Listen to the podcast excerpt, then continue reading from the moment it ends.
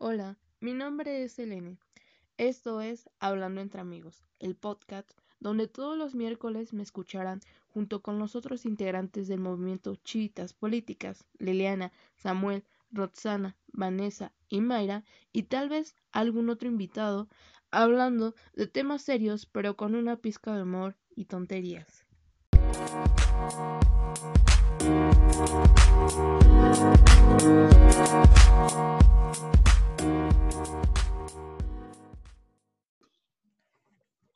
Ok, creo que ya está esto grabando.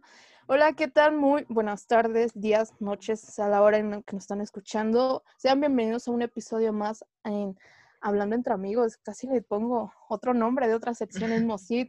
Tenemos tantas que deberían de darse una vuelta en nuestra página de Facebook e Instagram. Pero bueno, eh, pues tengo dos invitadas especiales, la verdad es que estoy muy emocionada desde cuando quería grabar con, con ellas en especial y creo que ahora ya se presentó este episodio.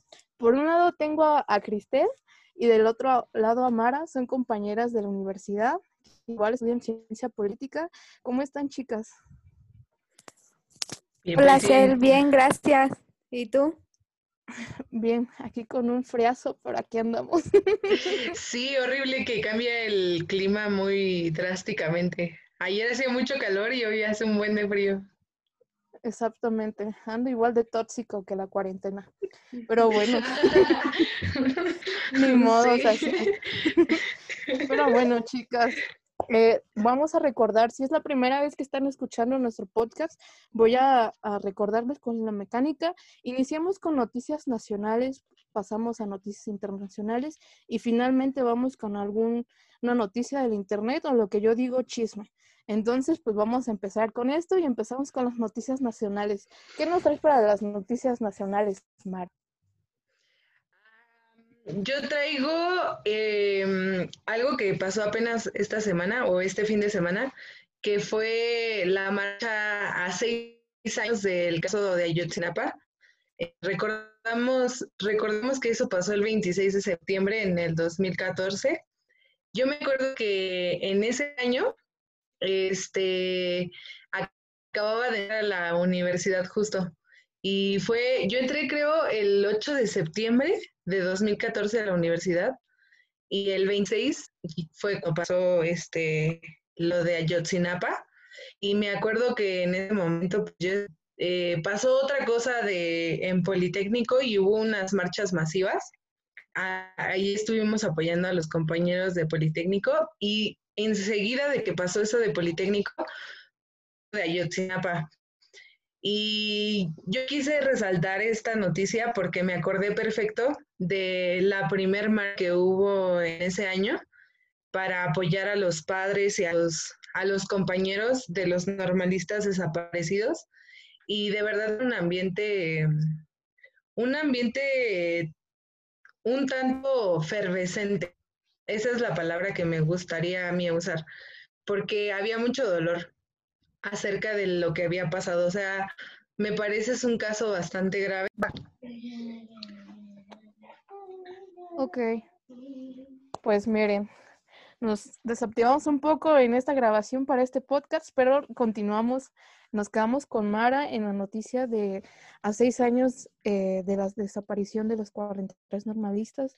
Eh, algo que quisieras, bueno, ya rescatar finalmente de esta noticia, Ah, pues lo que me parece interesante rescatar en este momento es que el presidente Andrés Manuel López Obrador prometió a los familiares de los nordistas desaparecidos que eh, no iba a cerrar el caso hasta que se concluyera y se, y, se hiciera justicia ah, con las investigaciones que se han hecho hasta el momento. Eh, entonces, pues el caso todavía no se cierra. O sea, son seis años donde ya están las pruebas, eh, pues, que determinan qué fue lo que sucedió realmente en esa noche, pero pues todavía no se cierra el caso y pues tampoco se puede acusar a nadie porque obviamente hay, se involucran bastantes funcionarios públicos importantes del sexenio pasado que pues, pues no han podido ser tocados hasta el momento. Entonces,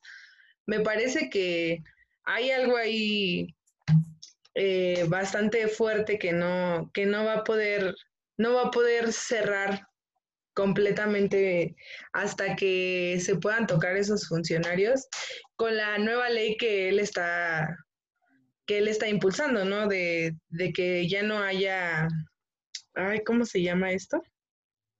Eh, la ley de amnistía.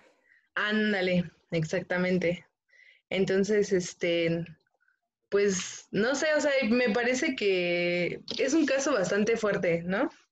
Mm, eh, hablando de, de, la corrupción y, y de las cosas que pasaron en ese día. Entonces, a mí me gustó recordarlo precisamente por eso, porque yo estuve ahí en esa marcha y, y, lo veo ahora y sigo sintiendo la misma rabia de que no se puede llegar a una conclusión justa. Sí, justo como mencionaba Mara, el caso de los 43 normalistas es un caso que ha consternado muchísimo al país precisamente porque eh, se hizo, la verdad es que se hizo toda una telenovela porque o sea, estaban los culpables, pero eh, la forma en que se fue involucrando más instituciones, más funcionarios de tratar de tapar la, verdad, fue algo que sí, o sea, causó muchísima rabia a partir de también que eh, ya cuando se estaba hablando de, desaparición forzada por parte del Estado. Entonces, eh, ha sido un caso bueno, pongo esto en contexto porque sé que nos escuchan en otros lados de Latinoamérica, que eso a mí me emociona, por cierto, muchísimo. Y aprovecho para hacer el comercial ahorita que sé que no va, pero eh, ya tiene su canal de YouTube. Futuramente a lo mejor van a encontrar estos podcasts en YouTube. Por cualquier cosa, pues les estaremos hablando. Pero bueno, en esta parte, pues me gustaría escuchar, Cristel, cuál es su punto de vista respecto a seis años de esta desaparición.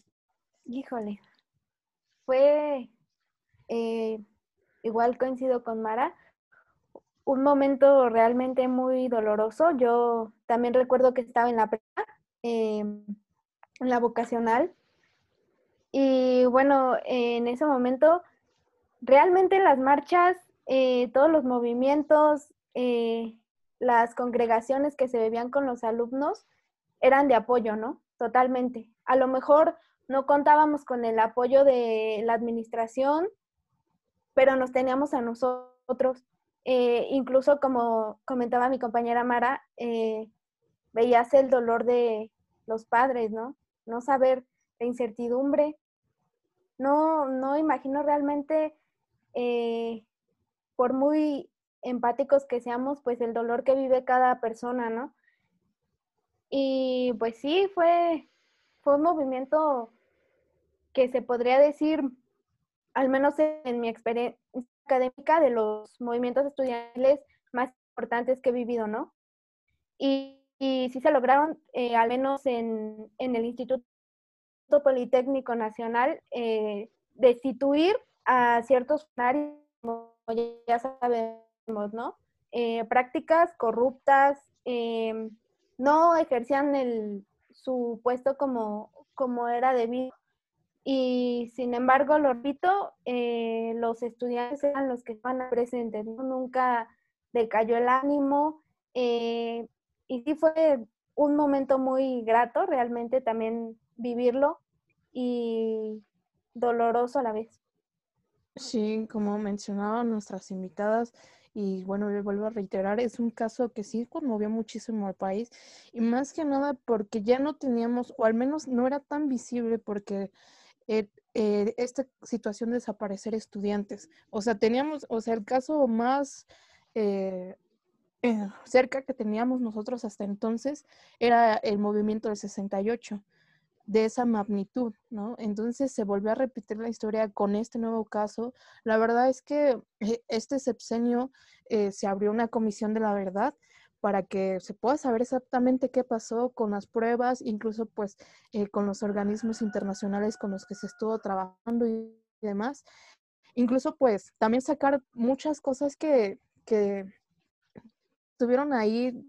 Ocultas, la verdad histórica, ¿no? Entonces, pues eh, hace años seguimos recordando esto y esperemos que no quede impune como muchas de las cosas. Yo creo que ahorita una situación muy difícil para el país en este momento, a pesar de que estamos en una emergencia sanitaria, estamos viviendo muchísimas cosas que de verdad requieren, eh, pues sí, y justicia, ¿no? Sí. Entonces, pues bueno. Eh, pasamos a otra noticia nacional con Cristel. ¿Qué nos traes para las noticias nacionales, Cristel? Mm, bueno, eh, yo quería tocar, si bien hemos escuchado muchas noticias acerca de las consecuencias que ha traído la pandemia, ¿no? Pero bueno, principalmente en nuestro país, eh, hace poco leía que se prevé eh, que crezca el, el empleo informal, ¿no? Eh, previo a lo que se tenía la pandemia. Y bueno, realmente yo creo que las personas que tienen subempleos o este tipo de empleos informales y son los que más sufren, ¿no? no, no alcanzamos a ver la dimensión de eso porque realmente eh, son, no sé, no cuentan con esa seguridad laboral o las prestaciones, eh, ni siquiera la atención médica. A lo mejor suena muy cruel decirlo, pero para ellos sí es un privilegio el enfermarse. Entonces, este, yo creo que eh, los especialistas o realmente se debe de tomar a consideración el presupuesto de egresos, ¿no? focalizarnos la atención en estos grupos más vulnerables, ¿no? porque realmente no, no solamente afecta unos cuantos, ¿no? Es, es cuestión de todos. Eh, pero repito, eh, siento que eh, las personas con este tipo de empleos informales mm, son los que se han visto más afectados. Y pues sí, realmente no, no creo que, que se alcance a dimensionar en un punto o a lo mejor equiparar la atención a la salud médica que ellos requieren. Sí, creo que como mencionabas, eh, con la pandemia yo creo que ha sacado a más a flote muchos de los problemas estructurales que no solamente tiene México, en realidad tiene América Latina, ¿no? Entonces, no, y todo el mundo. Ajá, eh, algunos con más, este, con más notoriedad y gravedad, que siento en este caso, por ejemplo, América Latina, pues es quien más está resistiendo en esta cuestión, ¿no? Y pues el comercio informal es algo que se detonó, pues, como una alternativa por el hecho de que eh, por, por el encierro obligatorio, pues tuvieron que ser algunos despedidos, o sea, hubo muchísimas cosas que se suscitaron y muchas personas, pues es, es una alternativa viable, ¿no? Incluso nuestro país hace, creo que en el episodio pasado platicábamos acerca de no criminalizar el comercio informal, ¿no? Porque hay razones sistémicas de por qué existen, ¿no? Entonces, y en nuestro país, en por qué está creciendo de mayor manera, ¿no? Entonces, pues, eh, eh, pues sí, va a crecer y eso todavía me preocupa a mí todavía porque estamos empezando pandemia que no sabemos exactamente en qué vamos. Yo a estas alturas no, no sé en qué momento de la pandemia estamos, si estamos saliendo, ya digamos, a la, no lo sé. Solamente sé que todavía nos falta bastante tiempo para esto hasta que haya una vacuna segura, que es hasta cuando yo creo que esto puede ir mejorando, pero por lo mientras no. Entonces, no sé qué pienses de esto, Mara. Bueno, acerca del comercio informal, me parece que también tiene que ver, como dicen, con la pérdida de empleos, o sea, como cerraron muchas empresas y sobre todo de, de manufactureras, entonces mucha gente está desempleada ahorita y para buscar, para buscar empleos, ahorita también está muy fácil. Si tú te metes a cualquier este, bolsa de trabajo, es muy difícil encontrar un trabajo pues para empezar bien pagado, ¿no?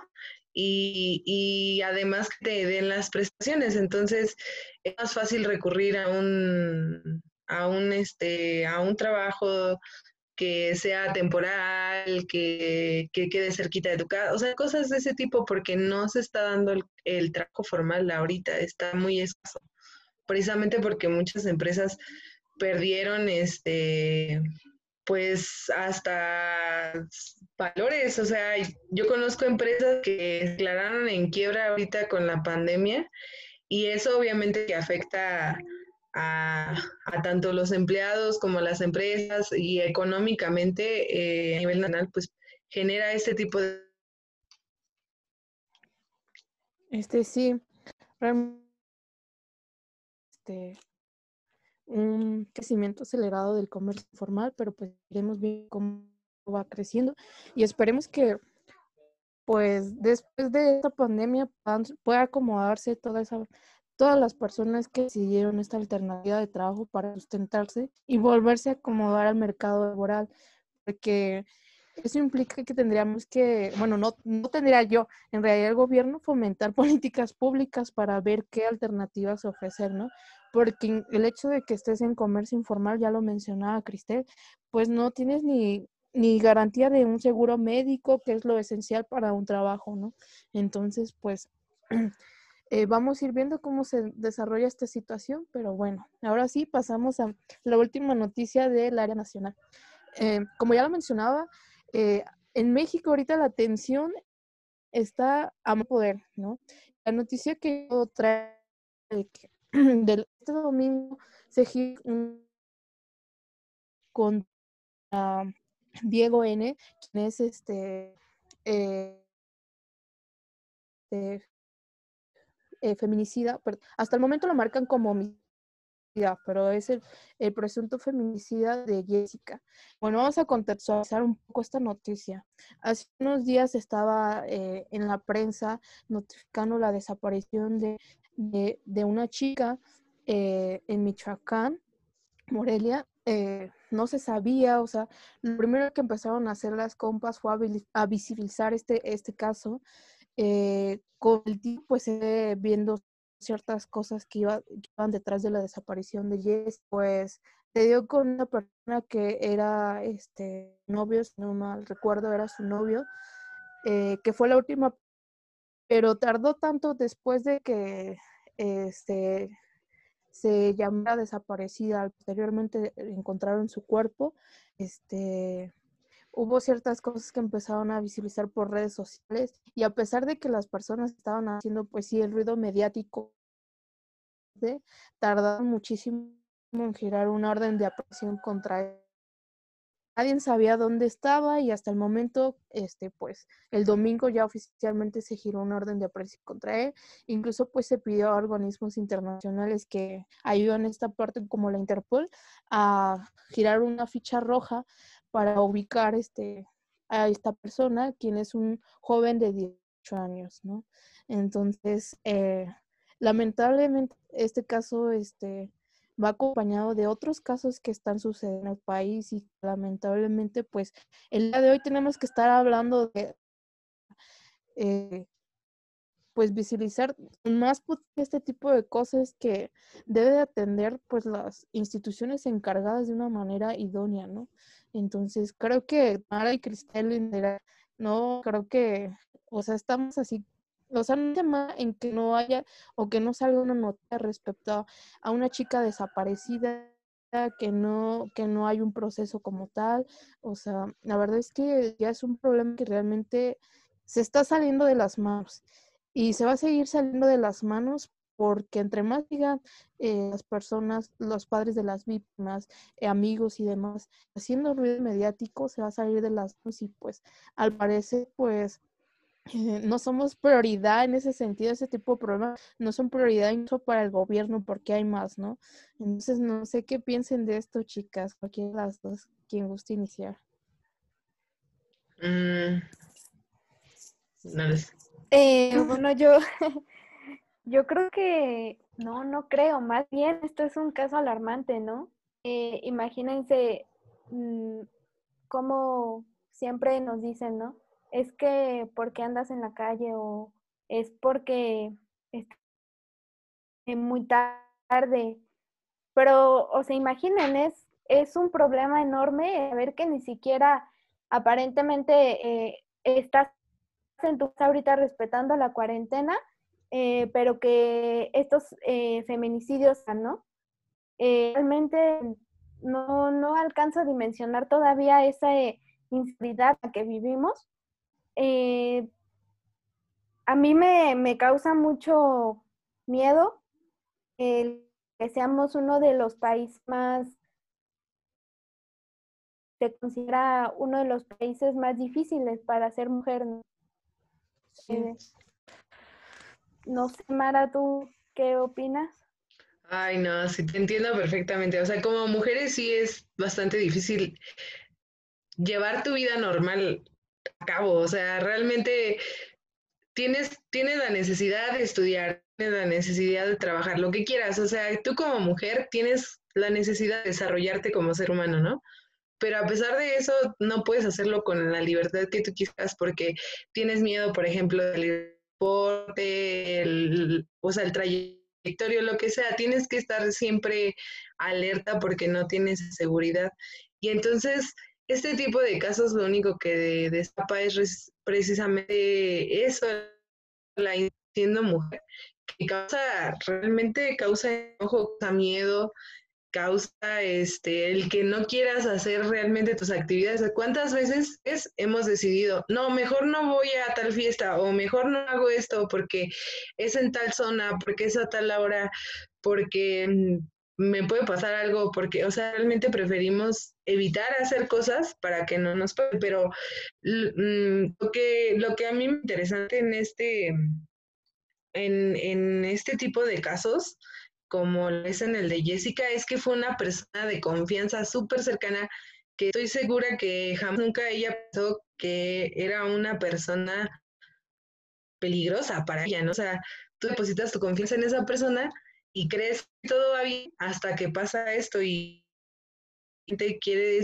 decir que con nadie estás 100% segura porque el, es, es, cuestión de género, como, como lo dicen las compañeras que se han aventado a la lucha, se han enfrentado, se han, se han puesto a marchar y han hecho mil cosas para que el, el gobierno intente hacer algo para detener esta situación, porque realmente es algo que afecta mucho, eh, aún, aún así puedas, o sea, es que es, en un área que, que, no puedes tener seguridad completa, o sea, podemos exigir seguridad en las calles, bueno, está bien, pero con nuestros novios o con nuestros amigos que no conocemos tanto y que pueden ser un riesgo también para nosotras, o sea, a mí es lo que me causa como bastante conflicto. Sí, vaya que eh, realmente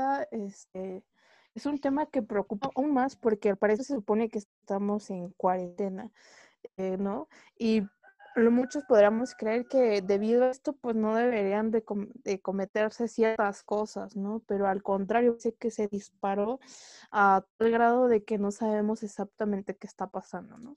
Como ya lo mencionaba Mara, pues esta persona quien están buscando, quien es a Diego, se verá este, su novio, incluso... Eh, hay otra persona, hay una chica involucrada también en este, en este homicidio. Entonces, pues vamos a ir viendo cómo se va a ir incluso catalogando el mismo crimen, porque como les mencionaba, no se menciona no, se no está determinado como un feminicidio, está determinado como un homicidio. Vamos a ir cómo avanza esto. Por lo pronto, eh, ya hay una presión. Y pues la verdad es que cito muchísimo el fiscal Adrián López Solís en, sacar esto. Eh, les digo, o sea, ya había tantas pruebas que, o sea, neta, lo primero que también hay que resaltar que las personas que empezaron a buscar. O sea, la verdad es preocupante ver que eh, en verdad quienes tienen mostrar las pruebas de que sí es cierto, que tal persona está implicada esto, tengamos que ser nosotros, ¿no? Entonces, pues eso también este, preocupa, ¿no? Eh, pero pues iremos eh, viendo cómo avanza este caso. Esperemos que se llegue con el culpable que les vuelvo a mencionar, es un chico de 18 años que tendríamos incluso preguntarnos qué estaba pasando por que, eh, que en este caso los feminicidios estén dando mágico. Una vez yo me planteaba, estaba leyendo un artículo de cómo estudiar el feminicidio desde las neurociencias, ¿no? Por, para entender exactamente qué está llevando al hombre mexicano a hacer este tipo de crímenes y por qué, o sea, encontrar una explicación, porque eh, bueno, vamos de, dejando esta discusión, por ejemplo, de feminismo, de es patriarcado, bueno, si no me la compran, entonces que al menos el gobierno nos garantice una nueva línea de investigación o algo que esté tratando de explicar por qué estos crímenes están detonando de manera alarmante. Eh, más y más en nuestro país que ya desde las muertas de Juárez ha ruido. O sea, realmente que nos está escuchando, si cree que es la primera vez que la verdad que eh, nuestras compas feministas molestas que con justa razón no tienen y es muy válido, no es una, no es una lucha que de dos, de dos años o de este sexenio, realmente ya es una lucha que se hace contuvo por mucho tiempo y pues ahora está dando lo bueno. Eh, pasamos cosas, eh, noticias nacionales, algo complicadas, por cierto, para, para el área internacional y comenzamos contigo. Eh, ¿Con quién inicié primero? Ah, con Mar. En esta... no, en esta ocasión empezamos con Cristel en el área internacional. Bueno, yo creo que un tema también relacionado con las mujeres. hace poco la semana pasada me parece salió una noticia donde estaban haciendo esterilas, esterilas, eh, perdón, esterilizaciones a las mujeres migrantes. Eh, bueno, hace poco eh, en una rueda de prensa el eh, secretario Marcelo Brad anunciaba que ya se había entrevistado por porque precisamente seis de esas eh, migrantes en caso mexicano, ¿no? Entonces él decía, ¿cómo es posible que eso es realmente una, un, no es que, no sé, es una violación a los derechos humanos, va más allá, ¿no? Este, utilizan este engaño, eh, bueno, ya sabemos que desde antes, pues siempre ha dado, ¿no? Eh, por parte de las instituciones, eh, las mujeres o personas que tienen este desconocimiento en cuanto a los estudios médicos que se pueden realizar para eh, proceder a los eh, aparentemente a, transferirse a otro país. Bueno, son procedimientos que se llevan a cabo, pero ellos desconocen, ¿no? Entonces, ¿cómo es posible que, que uno eh, tiene esa certeza de que pues va a ser bien estudiado, que un médico preparado está ahora violentando los derechos de una mujer? bueno, realmente esto me pareció algo impactante que creo que no se ha tocado muy a fondo, eh, apenas es reciente la información, pero pues están, eh, también está trabajando una embajadora, me parece, de Texas, eh, especializada en estos, em, en esta cuestión de derechos humanos, para ver cuál es el problema, ¿no? ¿Por qué están haciendo eso? Sí, mira que esta noticia, la verdad, a mí sí me sorprendió bastante porque dije, ¿qué está pasando? O sea, dejando de lado tantito el país, o sea, o sea ¿qué está pasando? Porque eh, primero en comunicar esto, o sea, la primera persona que yo vi que hablara al respecto a esto fue eh, el, ay, se me fue, que, ay, pues fue Marcelo Ebrard, que se me olvidó, el secretario de Relaciones Exteriores, eh, hablar sobre, respecto al tema, ¿no? Entonces, ahora esta noticia que traes tú, pues es la parte que también Estados Unidos también está demandando una explicación de qué está pasando y por qué están haciendo esto, ¿no? Entonces, creo que en esa parte, pues tanto México, que, es que tiene víctimas ahí implicadas y que eh, también Estados Unidos, pues al no saber qué están haciendo las personas que están, este, llevando este tipo de cuestiones, pues creo que es oportuno que también estén demandando una explicación respecto a qué están haciendo con las mujeres migrantes, ¿no? Entonces, pues, sí. Eh, no sé, Mara, ¿qué, puedes decirnos al respecto de esto? pues nada más me parece, como dice la compañera Cristel, que em, esa violación de derechos es constante, o sea, contra las mujeres, ¿no? Y más, más como vemos, yo creo que esto ya es también algo estructural para, eh, para, los, eh, para los propios modelos de inmigración en, en Estados Unidos, porque siempre se han escuchado casos de que a las mujeres las violan, a las mujeres les hacen cosas, eh, cosas de ese tipo que obviamente las lastiman, las hieren, eh, las marcan para siempre, ¿no? Y en este caso, lo único que resalta es que precisamente, o sea, eh, estas mujeres que migran, probablemente ni siquiera saben inglés, no pueden comunicarse y obviamente que cuando las detienen, le intentan explicar, ¿no? O sea, vamos a hacer tal procedimiento, vamos a llevar a cabo, y pues ellas no entienden, no saben qué es lo que está pasando, puede ser, ¿no? Y ellas aceptan y obviamente por, por la ignorancia en ese momento de no saber a qué se refieren, de los procedimientos, como decía la compañera, eh, pues obviamente que les van a causar eso con su consentimiento versado, ¿no? O sea, realmente las están engañando y les están causando este daño permanente para el resto de su vida y que las y que obviamente no van a conseguir justicia por, parte del aparato de justicia de Estados Unidos, porque ese es el modelo, ¿no? Y obviamente que espanta, porque ¿qué pudieran hacer los organismos de las de, o sí, las instituciones de los países de las personas que han sido afectadas. En este caso, por ejemplo, México, ¿qué haríamos o qué, a qué llegaríamos o qué acuerdo llegaríamos con Estados Unidos por haber agredido a estas mujeres? Que ya lo mencionaba al inicio también. Muy pesadas esta, desde el último episodio que grabaron hasta ahorita que estamos grabando este. Y pues vaya, también esperamos que se va a hacer al respecto. Y pues en realidad creo que este, como ya lo mencionaba Mara, es uno entre muchos de la versión de derechos que hay contra los migrantes y en este caso pues específicamente con mujeres y que ya lo mencionaba igual por el hecho de no estar en sus países por ignorancia incluso en idioma pues hay un abuso por parte de quienes las están, este, si se pudiera decir que las está como apoyando en algún proceso o lo que sea, ¿no? Cuando lejos de apoyarlas, pues va en contra de eso. Pero bueno, igual vamos a ir viendo cómo avanza esta noticia y me gustaría que mis compañeros en otros episodios pues vaya tocando cómo va desarrollándose esto. Pero bueno, ahora paso a mi noticia internacional y pues esta eh, creo que podría considerarse como la única noticia buena que traigo al respecto de esto, porque es el caso de California que pondrá fin a la venta de combustible para 2035. La verdad es que California ahorita está pasando por una situación muy difícil con respecto a un incendio que empezó nada más por la revelación de un sexo de un bebé y pues ahorita le está costando muchísimo parte de su área verde porque siguen este, los incendios, no los han podido este, sofocar, ¿no?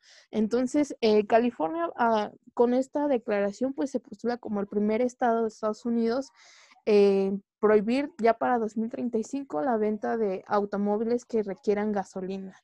Eh, incluso pues California se ha, ha sido uno de los estados que desde 1970 ha querido este eh, reducir sus emisiones de sus emisiones de combustible a cero. Entonces esto plantea de una manera pues a California ser uno, pues sí, el estado eh, el líder en mover esta cuestión de políticas verdes respecto a la venta de, de autos este, eléctricos. Eh, esto también significa, al menos yo lo veo así, para la industria automotriz, eh, ya realmente hacer accesible la venta de autos eléctricos. Si bien hay, este, autos eléctricos, siguen siendo muy caros, por ejemplo, que es el caso de Tesla.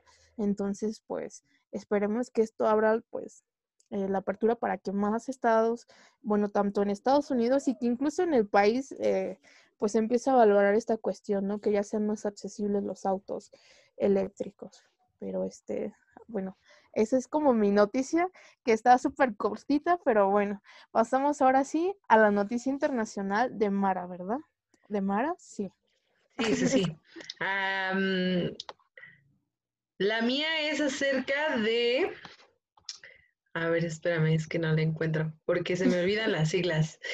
La NFAS, no, NFAC, es una nueva milicia afroamericana en Estados Unidos que reclama independencia, o sea, quieren convertirse en un estado, eh, pues ellos mismos, ¿no? O sea, ¿qué, ¿qué pasa con esta milicia? Es una organización que me pareció bastante interesante, ¿no?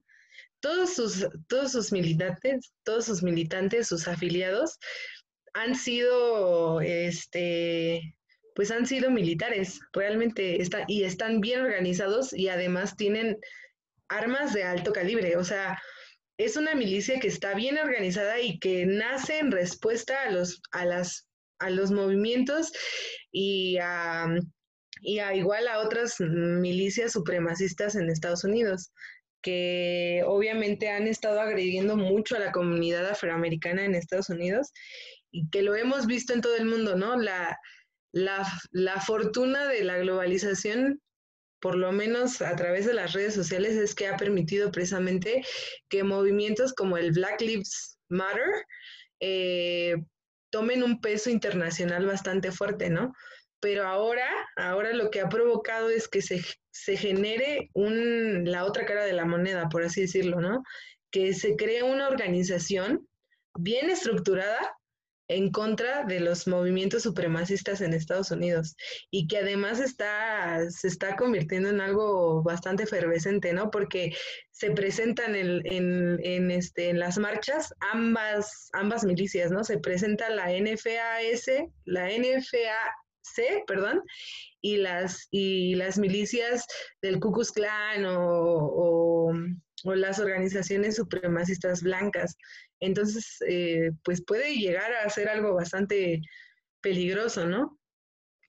Y que puede provocar aparte en Estados Unidos, pues, este, pues también algunos movimientos inclusive hasta independentistas, porque esta milicia está reclamando precisamente que se les obsequie un terreno donde se puedan constituir como un estado que realmente se puede defender por sí solo y que puede tener una estructura por sí sola. Entonces, prácticamente están pidiendo la independencia, ¿no?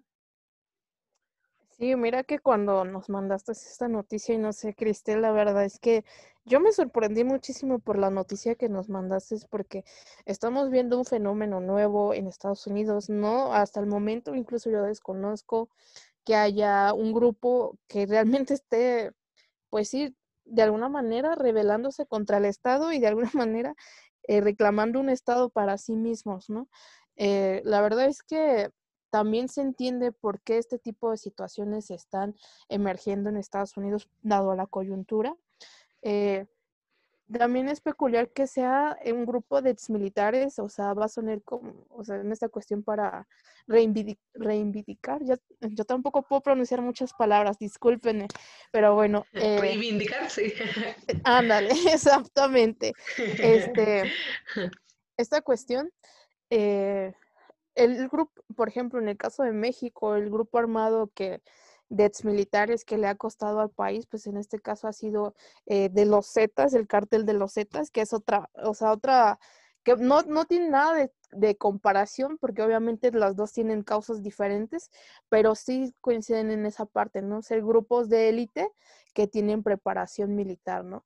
Entonces, pues, eh, la verdad es que me sorprendió que no se esté, o al menos yo en los lugares donde consumo información, no se esté documentando, porque realmente es un fenómeno nuevo y que incluso pues podría representar un, pues no sé decirlo como un peligro para para Estados Unidos, porque ya ahora ya es interno, ya no es de alguien de fuera, sino propios ciudadanos, ¿no? Entonces, Cristel, no sé qué nos diga respecto de esta noticia que creo que también la dejó impactada, porque yo no había leído ningún artículo hasta el momento respecto a esto, porque es una causa totalmente distinta a la que emergió con la de eh, eh, Flo. Entonces, pues creo que eh, es una noticia bastante digo, alarmante, pero a la misma vez novedosa, porque estamos viendo algo, un caso nuevo incluso para nuestra rama en ciencia política, explicar este tipo de cuestiones. Pero no sé, Cristel, que anda por ahí medio ausente, pero aquí sigue. Yo creo que es una nueva forma, un nuevo grupo de presión, ¿no? Todo así, eh, pero no hartazgo ya de años y años.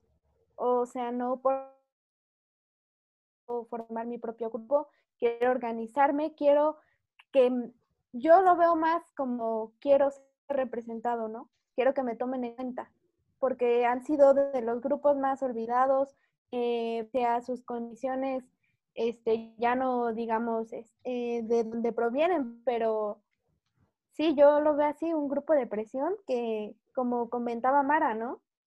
A pesar de no ser muy nada, puede llegar a ser en cuanto a las decisiones que se tomen en Estados Unidos.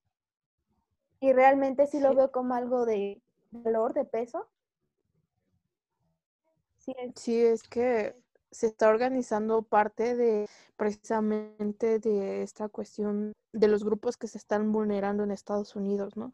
Se están organizando de una manera totalmente distinta de que es una como una segunda vertiente de erradicar todo esto, pero de otra forma, de ya no pedir una respuesta por las instituciones, no, ¿sabes qué? Es olvídalo para vernos por esta alternativa de, pues, pues si no nos quieren, pues déjenos una parte donde nosotros podamos estar, ¿no?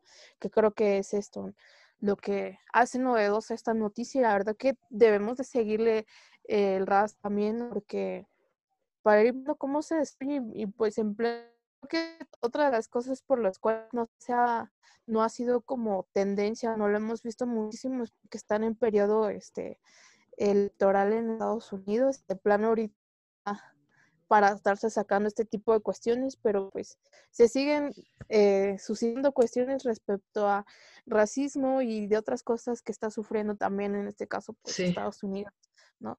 Que no solamente ese, ¿no? Que también eh, hay otros problemas estructurales que tiene incluso la primer tencia, ¿no? Pero bueno, y que ya ahorita ya no, ya no sabemos eh, con estos reajustes, ya no sabes quién es la primera potencia Así que están igual cómo está esta configuración de no sé qué nos quieras decir, Mara, que ahí andas con una Ando desesperada por ahí seguir hablando. No, lo que, lo que yo, lo que yo iba a complementar de tu participación es que realmente lo que, lo que está generando es precisamente, o sea, como decía Cristel, ¿no? O sea, son años, porque obviamente el movimiento de los afroamericanos para hacer valer sus derechos ha sido por ciclos en Estados Unidos. Y, y que hasta este momento se llegue una milicia organizada que está exigiendo un territorio es porque realmente han visto que las instituciones estructuralmente los han ignorado por tanto tiempo y que ellos van a formar la, o ellos buscan la manera de, adquirir eh, la dignificación de su raza como la merecen, ¿no? De alguna manera. Entonces, eh, y va pegado de la mano con, con las elecciones, como dices, porque el discurso racial de Donald Trump obviamente es el que está generando esta coyuntura. O sea, realmente esta milicia se formó por lo que pasó en 2016 cuando Donald Trump llegó. Se empezó a tratar los casos de, que les gritaban a, los afroamericanos o a los migrantes en las tiendas, que los corrían estos eh, blancos, que ahora se les llaman las mujeres Karen, ¿no? O sea, Karen me empezó a gritar que por qué estoy en este supermercado, ¿no? Y realmente lo que está generando es este tipo de, de situaciones que obviamente que es el odio, o sea, el odio que está generando hacia los negros, los negros lo están, lo están dando, y perdón por decirlo así, este, los, los, afroamericanos lo están tomando de esta manera. O sea, si no me puede defender la, eh, las instituciones, entonces me voy a defender a mi manera y responder de la misma manera que me están atacando a mí, ¿no? Sí, este, realmente que bueno, con esa comparación que les hacía, ¿no? Por ejemplo, para el Estado representado un, un, este, un enorme reto, por ejemplo, enfrentar a un grupo élite armado que es militar en este en Estados Unidos, ¿no? O sea, yo no, yo no descalifico la causa, entiendo realmente por qué se está gestionando este tipo de, organización, ¿no? Y como ya lo mencioné también Cristel, es de hartazgo y realmente creo que eh, una de las cuestiones que más eh, se teme en alguna organización eh, colectiva es, es lucrar con alguna con el odio porque se vuelve incluso el movimiento porque no te llega con a ver bien el panorama. Entonces, dentro de la sociología de los movimientos sociales, sí es un peligro eh, gestionar este movimiento con esta cuestión de odio, porque puede que haya una disparidad en cuanto a si, es, si está bien ir por esa causa también adquiriendo esto y ahí cómo va a ir este, sobrellevando Estados Unidos esta cuestión porque realmente tiene que atender esto, ¿no? Y ya lo mencionaba Mara, ¿no? Desde que llega un presidente abiertamente racista, empieza pues sí a incentivar a, a todas las personas que por años a lo mejor se cohibían un poco porque realmente pues ya socialmente ya no era este correcto, ya no era, o sea, yo creo que con la llegada de Donald Trump muchas personas que mantuvieron eh, su racismo de alguna manera de, lo sacaron con más intensidad y que ahorita pues está haciendo también todos. Pero bueno, vamos viendo cómo va esto mejorando el panorama internacional en cuanto a Estados Unidos. Más que nada ahorita creo que vamos a estar hablando de Estados Unidos, dado que se vienen las elecciones. Entonces es interesante ver si Donald Trump sale o no. Que a mi consideración, pues para cerrar esta parte, me gustaría preguntarle a mis compañeros politólogos, ¿ustedes creen que miren cuando fue la elección de 2017, todos estábamos súper seguros que ese señor no iba a llegar? Pues nada, mi ciela, que llegó y aquí anda gobernando en Estados Unidos, ¿no? Entonces, no sé qué nos quiere decir Cristel, ¿qué piensa en estas elecciones en Estados Unidos? Yo creo que realmente podría dar un giro, pero no, no lo veo viable, no. Esta vez sí apuesto yo en que no va a ganar, pero eh, el escenario que nos pinta puede ser que sí también. Es algo muy... Es, ¿No? Todavía. No puedo apostar. Yo quisiera apostar más bien que sí, que no va a ganar, pero ya vimos, como lo habías comentado en las elecciones, todos decíamos, no, no va a ganar. Y al final todos nos llevamos esa sorpresa, ¿no? Desagradable, por cierto. Desagradable, pero creo que esta sería muy cruda realmente a ver que Donald Trump va para una segunda. ¿Y tú?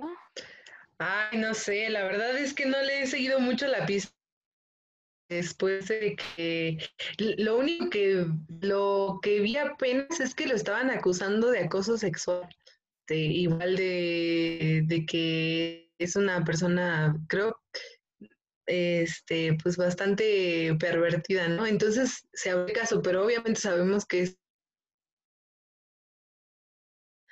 Y este, el, problema es que yo me acuerdo de en las elecciones pasadas de Estados Unidos y yo decía, no, si hay esperanza de que no gane Donald Trump, ¿no? Y nada más faltaban precisamente algunos estados, que era Florida, me parece, para determinar si realmente había ganado Donald Trump o no pero todo el tiempo estábamos pensando en que realmente quién lo pudiera seguir, ¿no? Una persona que, ¿no? parece competente para ese tipo de ¿no?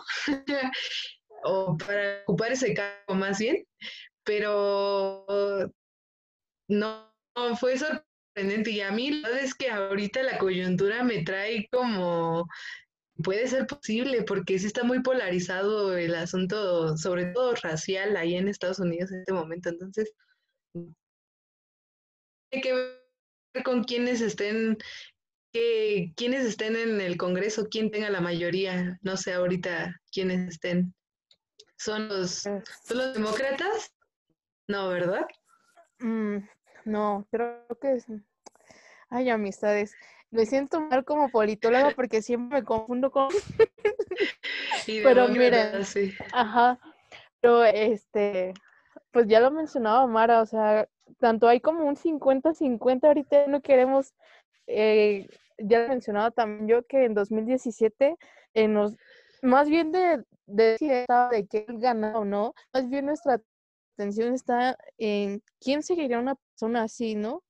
Que miren que para criticar a, los estadounidenses, pues nosotros nos pintamos solitos con nuestro presidente, pero bueno, esa es otra cuestión que la tocaremos más adelante. Sí, claro. Entonces, pues, este, no sé, eh, ahorita, por ejemplo, pues que eh, se viene un periodo electoral interesante y pues vamos a ver cómo avanza, y ya lo mencionó también candidatos que van, pues como mm, no hay algo como muy novedoso más que algunos, eh, algunos este, actores políticos que están respecto a cuando eh, lleguen a entrar, este, bueno, si se llega a quedar Donald Trump o se llega a quedar Biden, que incluso pues la única que me ha llamado la atención es este respecto al segundo candidato para la presidencia de Estados Unidos, es como quiso eh, considerarse o ser empático con la comunidad este, latina en Estados Unidos porque pues puso despacito, entonces en su campaña y es como, ay, igual te ocurrió otra cosa para eh, caerle bien a los votantes latinos. Pero bueno, este, ahí vemos cómo estará avanzando esta campaña, que ya está a menos de 50 días de hacer las secciones, entonces vamos a ir viendo. Pero bueno, ahora sí pasamos a esta parte, yo sé, porque es como como a los invitados es la primera vez que están grabando, que están haciendo esto, siento que en esta parte se sueltan con un poquito más porque les da confianza de hablar del chisme que se viene. Entonces, eh, pues vamos a empezar a lo que ustedes ya saben que nos escuchan, pues yo lo denomino chisme. Entonces empezamos con Mara, a ver qué nos dicen esta, en esta particular sección. Ah, me encanta esa sección porque dije, si puedo escoger algo de internet, perfecto, algo que me llamó mucho la atención, es que hay un chico eh, aquí en México, la verdad es que no le seguí bien la pista porque nada más vi la nota, ¿no? Que tiene 16 años, amigas, eh, va en la prepa, o sea, literal va en, apenas va empezando a, a Está muy joven. no, pero que en su cuenta de TikTok, así todo el mundo que discrimine, que discrimina TikTok, o sea, dice, la mayoría dice, no, TikTok no sirve más que para perder el tiempo, cosas así.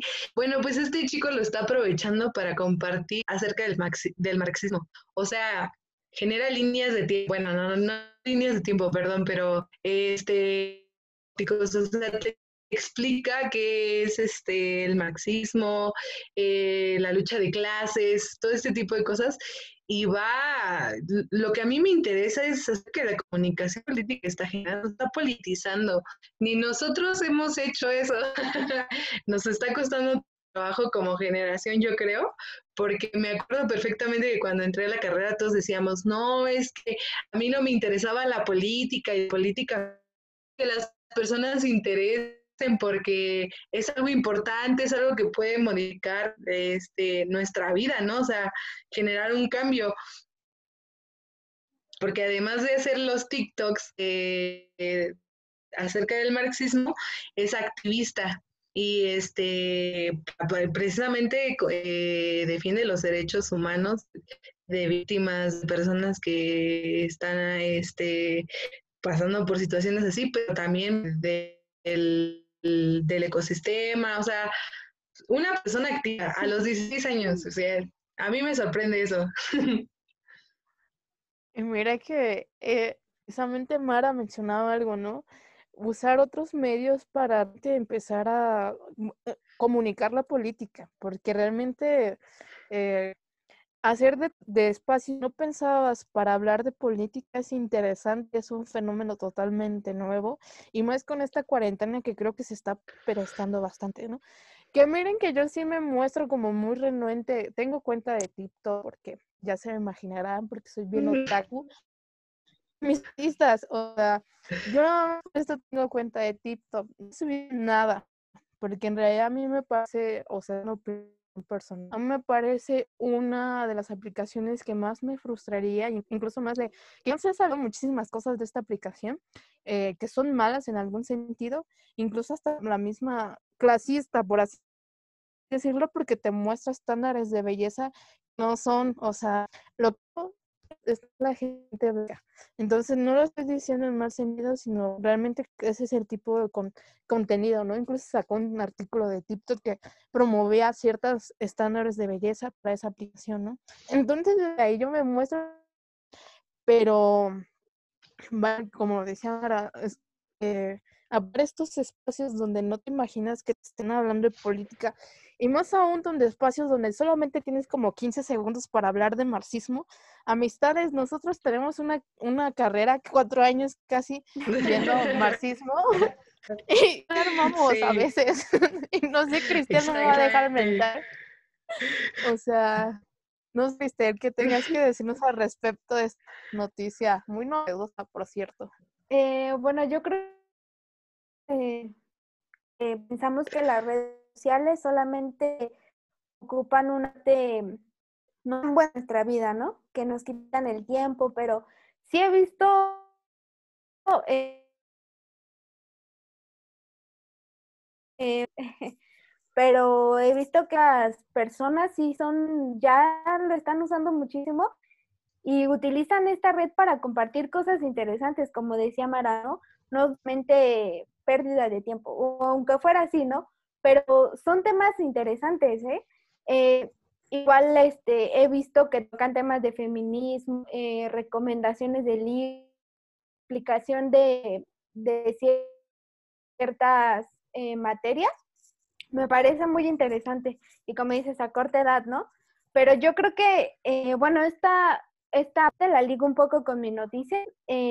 como como nota, eh, traje una de eh, cómo se disparan ahora los ciberataques en esta pandemia, cómo se va a disparar eh, en esta, pues sí, este robo de datos en cuanto personales principalmente, ¿no?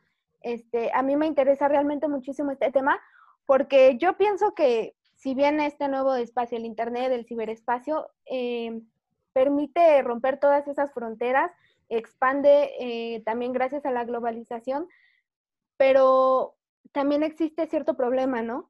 Porque siento que el problema va más eh, personal. los datos que brindamos en Internet nuestras cuentas públicas, las fotos que subimos, todo lo que compartimos, ¿no? Ya no existe esa privacidad eh, ahora en este ciberespacio y bueno, eso es lo que me parece más importante, rescatar este, no sé, Cel, ¿qué opinas?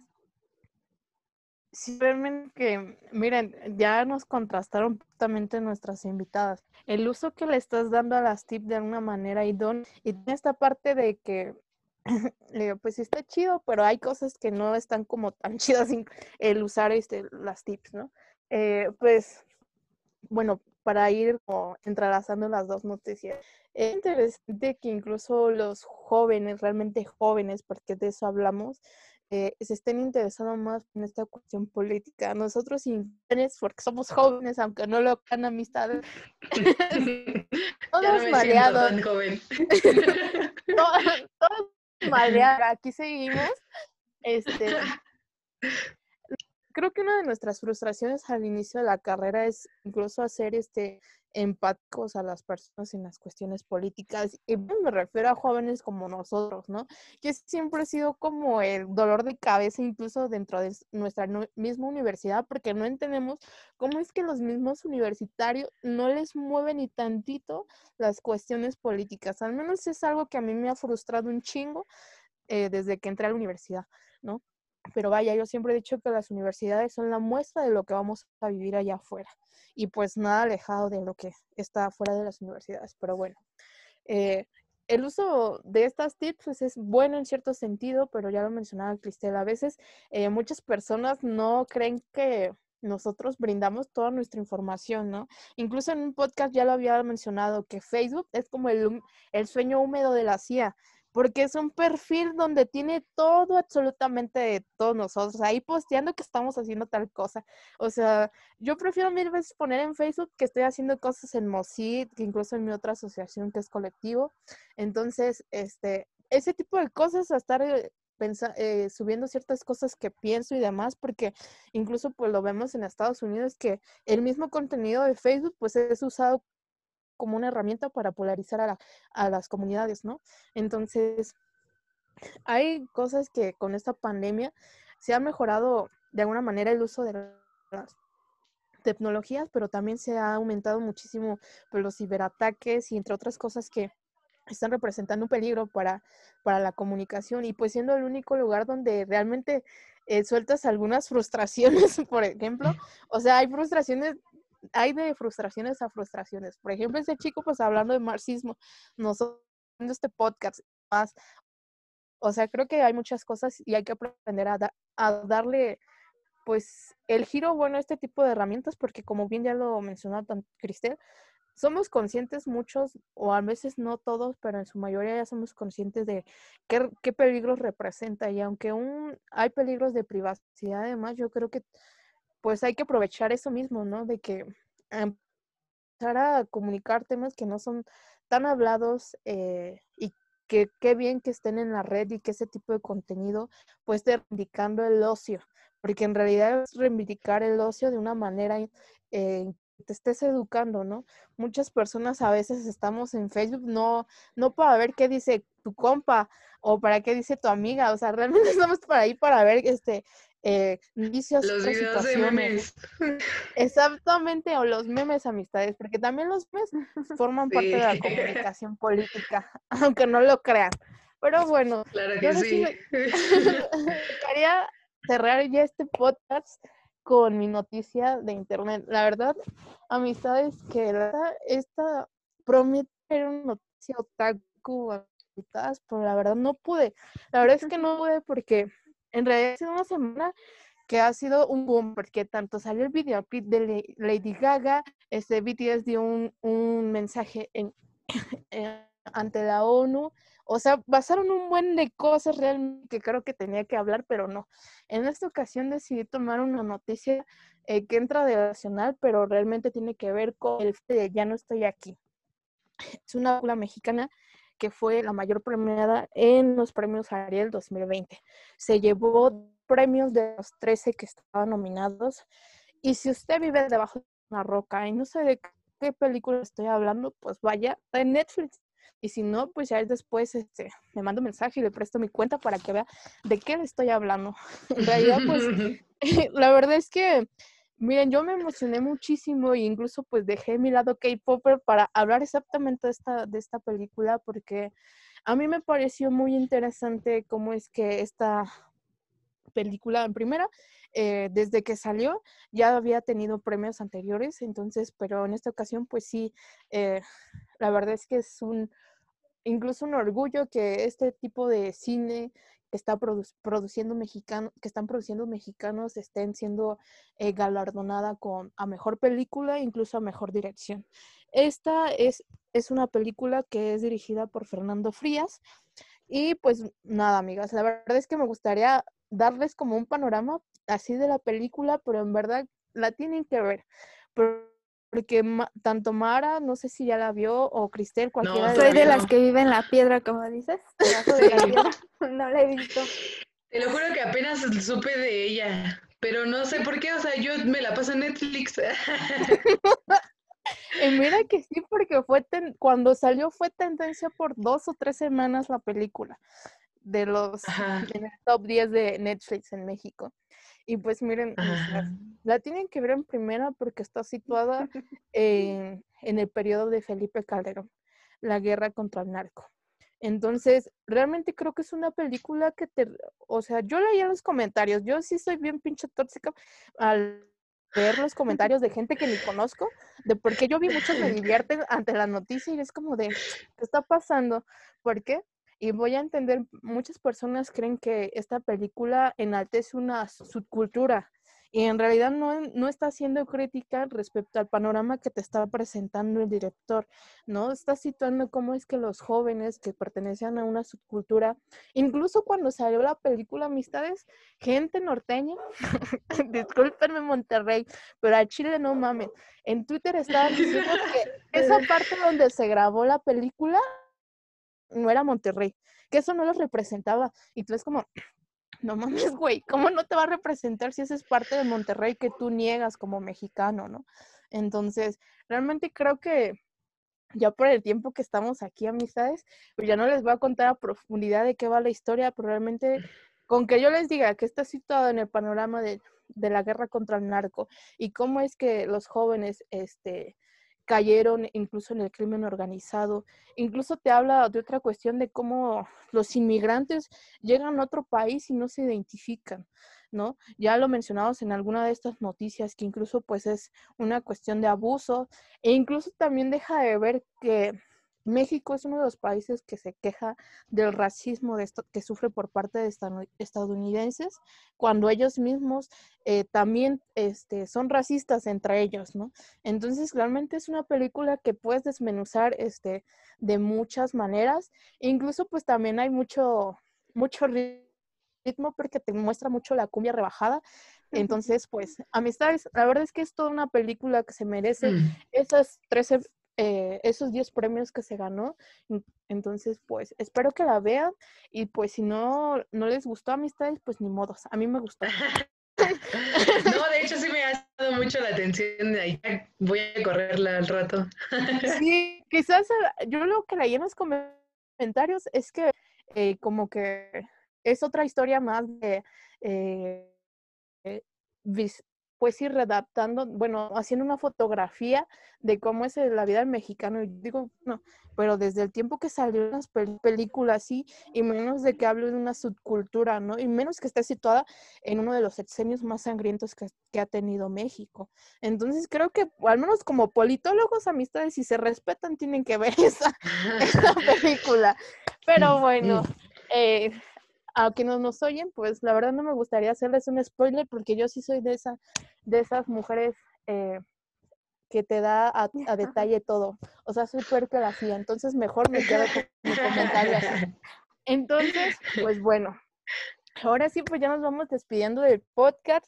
Espero que se la hayan pasado muy bien en ese, en este episodio. Y pues nada, muchísimas gracias. que quisieran agregar o mandar un saludo para a sus novios, lo que quieran, aprovechenlo. Eh, pues nada más agradecerte por la oportunidad, porque la verdad no me lo esperaba, ¿eh? el mensaje me llegó de sorpresa y fue muy divertido para mí este, este espacio. Eh, aparte de que me motivó también a estar más al pendiente, a, buscar noticias que fueran este, pues elocuentes y que realmente presentaran pues algo coyuntural que, que nos está pasando como generación, creo. No nada más así nacional. Sí. ¿Y tú, este, Cristel, qué andas? No, pues yo también muchas gracias por la invitación y a mí me parece muy interesante este espacio eh, que están haciendo, bueno, el movimiento, porque como dice Mara, ¿no? Son problemas que nos acontecen y a veces estamos muy alejados de lo que es la realidad. Y sí, Cel, muchísimas gracias por la invitación y Mara también. Eh, gracias por compartir tu opinión. Sí, chicas, no, gracias a ustedes, chicas, de verdad. Fue, fue muy divertido para mí, la verdad. La verdad. Muchísimas gracias. La verdad es que como lo he mencionado también al inicio, menciono muchas cosas al inicio, ¿verdad? Que soy una estuche de monería.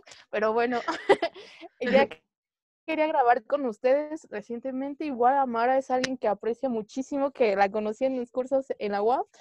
Y pues a Cristel A Cristel Bebé la conozco porque tengo ya materias con ella. ya, hemos trabajado en equipo amistades. Entonces, se lo presumo. Salvando las materias siempre. Ándale. Pero bueno, esto fue un episodio más. Eh, entre amigos, nos vemos a la próxima. Gracias. Y corte, Mayra. Mayra ya se fue.